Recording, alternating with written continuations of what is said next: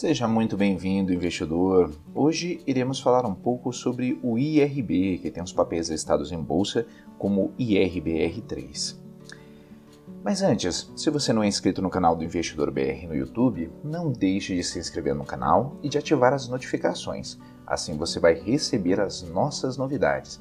E não deixe também de acompanhar o nosso podcast Investidor BR nas principais plataformas de podcasting.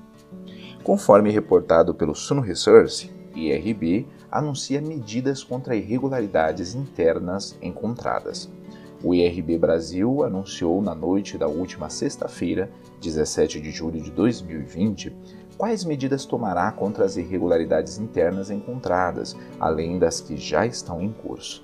O comunicado ao mercado veio em resposta a um questionamento da Bolsa de Valores de São Paulo, a B3, sobre quais seriam os próximos passos da empresa.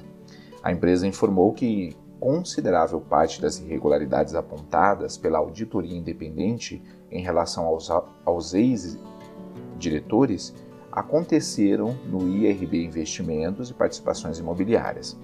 Os controles e procedimentos de tais operações eram separados do IRB Resseguros.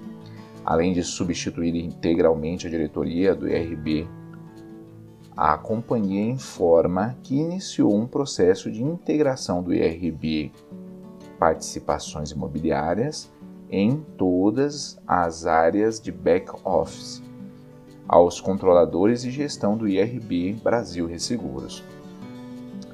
Isso com o objetivo de reduzir eventuais riscos futuros por meio da referida readequação de controles internos e compliance diz o comunicado enviado à Comissão de Valores Mobiliários, a CVC, a CVM.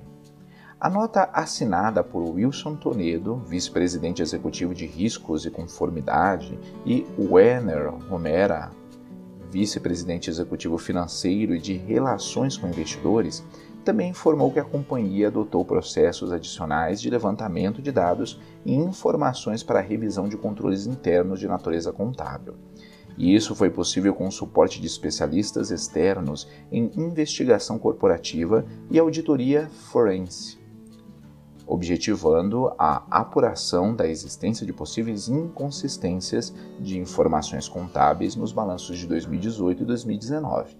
O comunicado ressaltou que, conforme informado anteriormente, todas as irregularidades até então identificadas pela nova diretoria da empresa foram informadas ao Conselho de Administração.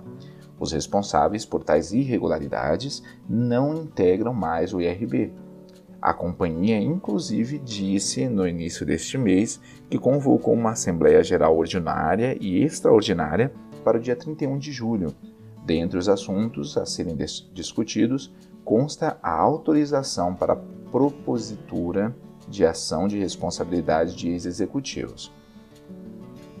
A companhia pretende ajuizar uma ação contra José Carlos Cardoso, antigo CEO, e Fernando Passos, ex-CFO, pelos danos causados à companhia.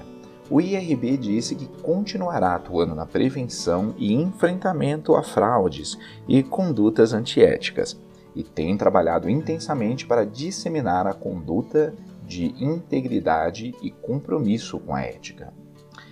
Irei deixar na descrição do vídeo o link para essa notícia e de alguns livros que podem ser de ajuda na sua educação financeira, investidor.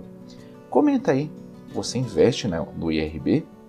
Ficamos por aqui e até a próxima!